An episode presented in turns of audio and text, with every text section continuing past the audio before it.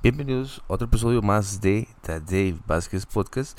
Y para el episodio de hoy vamos a estar hablando sobre lo que ha sido, a mi criterio, la casi primera semana de Rodrigo Chávez. Em, nunca antes vista, me parece que, y siempre, y siempre lo dije en varios episodios de este podcast, siempre lo dije que si Rodrigo Chávez iba a ser, o bueno, iba a quedar presidente, eh, la lupa sería otra. La lupa sería otra porque, primero que todo, el tema de las alegaciones sexuales, todo el juicio político, ¿verdad? social que hubo hacia Rodrigo Chávez, este fue bastante agresivo por parte de los medios y por parte de algunos sectores ideológicos que no les gustaba el candidato Rodrigo Chávez. Una cosa que sí puedo decir es que este país está dividido a la mitad. Está totalmente dividido a la mitad. ¿Por qué? Bueno, veamos que casi un millón de personas votaron por José María Figueres. Este, a diferencia igual de Rodrigo Chávez, que la diferencia fue que si acaso 200 mil votos, 300 mil votos, una cosa así a diferencia de las elecciones en el 2018, en la cual mm, Fabricio Alvarado consigue 500 mil y eh, Carlos Alvarado consigue 1.200.000, algo así, de votos. Entonces sí puedo decir que el país está partido a la mitad. Los medios, en este caso, al ver que Rodrigo Chávez quedó presidente, entonces toman una narrativa diferente eh, los titulares de las noticias son construidas como casas y lo podemos ver desde mm, el primer decreto, los primeros decretos que fueron firmados el domingo. Eh, uno fue firmado el sábado 7, que ese es un error subsanable que se puede reformar, aunque los medios digan que no. Eh, es muy curioso, la verdad es que con esto no es que o es que os suene, perdón, que estoy tratando de defender a Rodrigo Chávez. De igual manera se le va a ver sus errores, pero créame que van a ser mm, mucho más notorios que los errores que cometió eh, Carlos Alvarado. Carlos Alvarado es pasado, es pasado, fue ahora es expresidente, pero de las muchísimas cosas que hizo Rodrigo, eh, perdón, Carlos Alvarado, em, se pasaron por desapercibido. Eh, no hubo que hubo eh, cobertura periodística agresiva, em, viciosa contra Carlos Alvarado. Y una de las cosas que, siempre y siempre hablé fue el, el tema de la restricción vehicular. La restricción vehicular y lo hago como paréntesis y ya después entramos al tema de fondo de, de la primera semana de Rodrigo Chávez. Es que Carlos, cuando comenzó la pandemia, eh, hace un decreto sobre la restricción vehicular. La ley de emergencias es muy clara. Los cinco días tiene que pasar a la Asamblea Legislativa para que la Asamblea Legislativa haga reserva de ley. Pasaron dos años. Dos años en que la prensa se alineó al Poder Ejecutivo, PAC, la sala cuarta rechazaba a puertas cualquier recurso amparo que tocaba el tema de la restricción vehicular, alegando que era una crisis mundial y que básicamente el Ejecutivo tiene todo el derecho de decir. Y eso eran de los de los siete, seis eh, magistrados yo diría que uno salva el voto. Entonces, eh, así pasamos dos años con restricciones vehiculares sin sustento científico que realmente indicara que había una mejoría en los casos. Cerrando ese episodio, es sumamente extraño, irrisible y bastante notorio una vez que Rodrigo Chávez firma los decretos empiezan a decir, bueno, no, es que estos decretos están malos. Viciado. Entonces, como que ha viciado, puede ser que no tenga efecto. lo peor de todo es que se buscan abogados que malinterpretan la norma muchísimas veces. Hay muchísimos abogados que saben mucho, pero esa interpretación puede dar a cabo a muchísimos escenarios ilegales también. Em, y así fue empezando nomás lunes. Teletica, Repretel, Cere Hoy, Amelia Rueda, todos estos medios tienen la misma narrativa.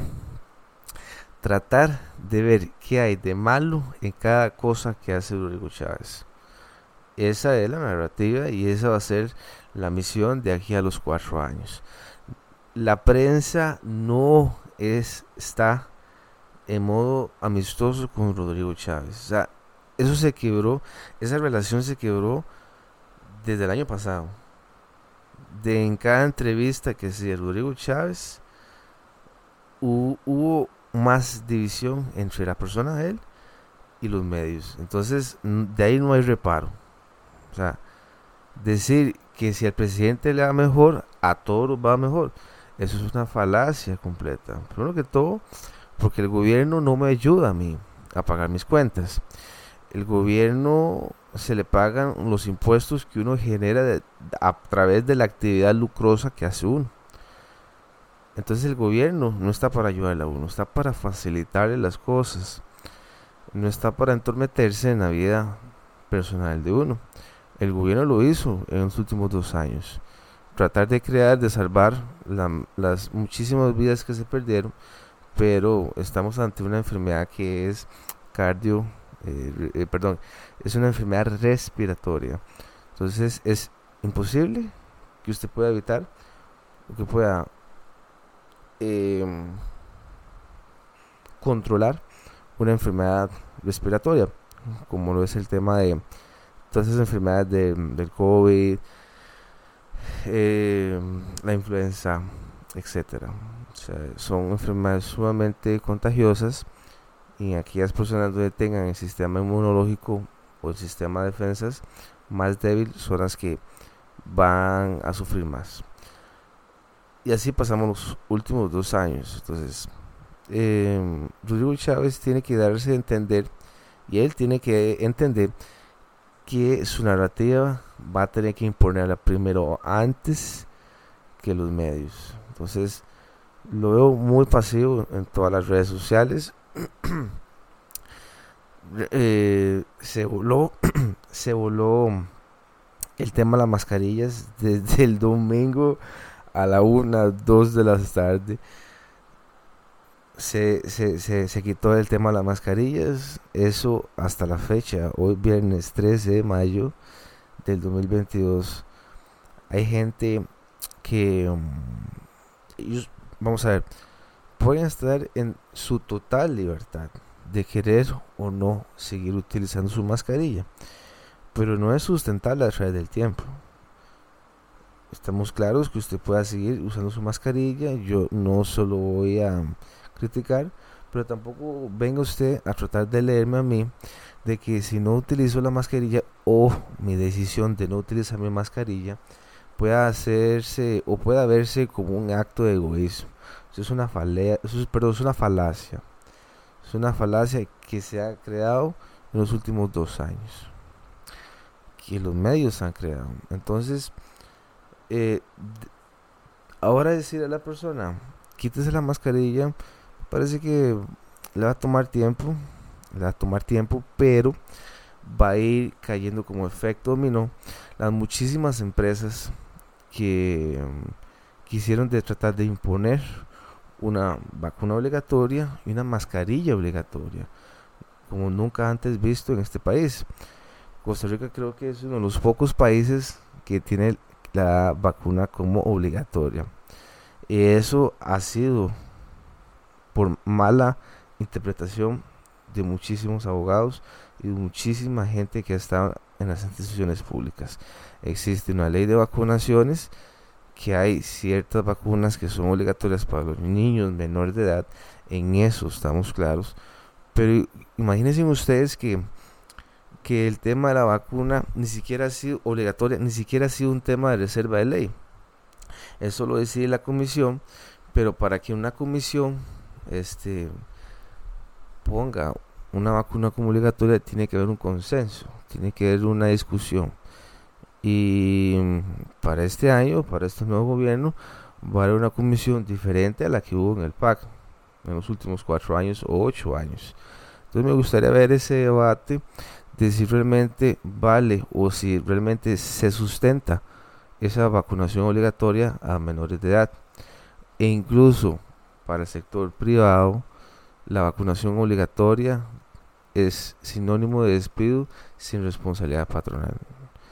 Que muchísima gente el año pasado perdió su trabajo por un tema de una vacunación obligatoria, perdió prestaciones y eh, yo me imagino que hay ciertos casos que se van a ir judicializando sobre este tipo de, de, situaciones o, o, escenarios o lagunas legales donde el, el, sector privado está en todo su derecho de poner una vacuna obligatoria, al igual que el sector público. No sé, eh, ahora a modo de ejemplo es eh, el tema de las mascarillas. Em, las mascarillas se volvieron obligatorias, me parece que a mitad del año del 2020 se eliminó la obligatoriedad y entonces resulta que ahora los medios tratan de ver alguna escapatoria, alguna legal, perdón, alguna laguna donde nos dicen ahora que Ahora sí, el patrón sí tiene todo el derecho de pedir su obligatoriedad. La mascarilla, mediante un artículo del Código Laboral, donde dice que el patrono tiene que mantener condiciones óptimas sanitarias a los empleados y puede pedirles ciertas condiciones higiénicas. Y como es una norma abierta, entonces cabe la cabe la mascarilla ahí, ¿verdad? Entonces el patrono tendría que surtir o suministrar de implementos como mascarillas a los empleados. Entonces, vean que todavía no se ha no se ha respetado como esa decisión del Poder Ejecutivo. Distintamente hubiera sido otro escenario si la eliminación de la de la mascarilla hubiera pasado en la administración anterior. No sabemos no sabemos, ¿verdad? Porque podríamos caer ante una falacia. Em, entonces, ¿qué le puedo decir yo? ¿Qué le, podemos decir o qué le puedo decir yo a Rodrigo Chávez? Interponga primero su narrativa antes que los medios, porque si no los medios van a ir montando una narrativa y van a ir escribiendo, van a ir hablando sobre las cosas que ellos piensan, ¿verdad? Y se lo van a ir suministrando a todos sus suscriptores, eh, a todos los lectores y esos lectores van a recibir esa información mucho más antes que la que el presidente. Son, son y van a ser cuatro años muy duros, primero que todo para el periodismo costarricense, que se va a ir más a la declive y para un gobierno o para una presidencia de Rodrigo Chávez que va a ser aún más dura de tratar de luchar contra la opinión pública, eh, donde los medios ya tienen una, o ya van corriendo con una narrativa, y eh, luchar contra esa narrativa de los medios, aunque uno tenga a veces la razón, o los cuadros fáctico correcto, va a ser muy difícil de, de ganarle. Por eso es que eh, Rodrigo va a tener que llenarse de cámaras televisivas, va a tener que mm, transmitir por YouTube todas las prensas de conferencia, porque los periodistas y los medios de este país están con el pencil o con el lapicero bien, bien afilado para interpretar y para mal interpretar las muchísimas palabras que los diferentes ministros y los diferentes eh, acciones que vaya a ser la ministra de la presidencia y el presidente de la república. Entonces todo lo que haga va a estar mal. Y todo lo que haga bien va a estar mal. Porque me hubiera gustado de esta forma, van a decir. No, no se puede así. Qué lástima que mm, no fueron así con Carlos Alvarado. Carlos Alvarado fue una persona que se escondió muchísimo a la prensa y, mm, hizo muchísimas cosas. Muchos ministros hicieron muchas cosas como el Ministerio de Educación Pública, donde pusieron un tipo de pesillas bastante pasadas para ciertos alumnos. Pero bueno, eso vamos a hablar en otro tema. Eh, díganme ustedes qué piensan acerca de todo este embrollo de, de Rodrigo Chávez. Como les dije, hay muchísima gente que votó por Rodrigo Chávez, pero también hay muchísima gente que votó por Figueres.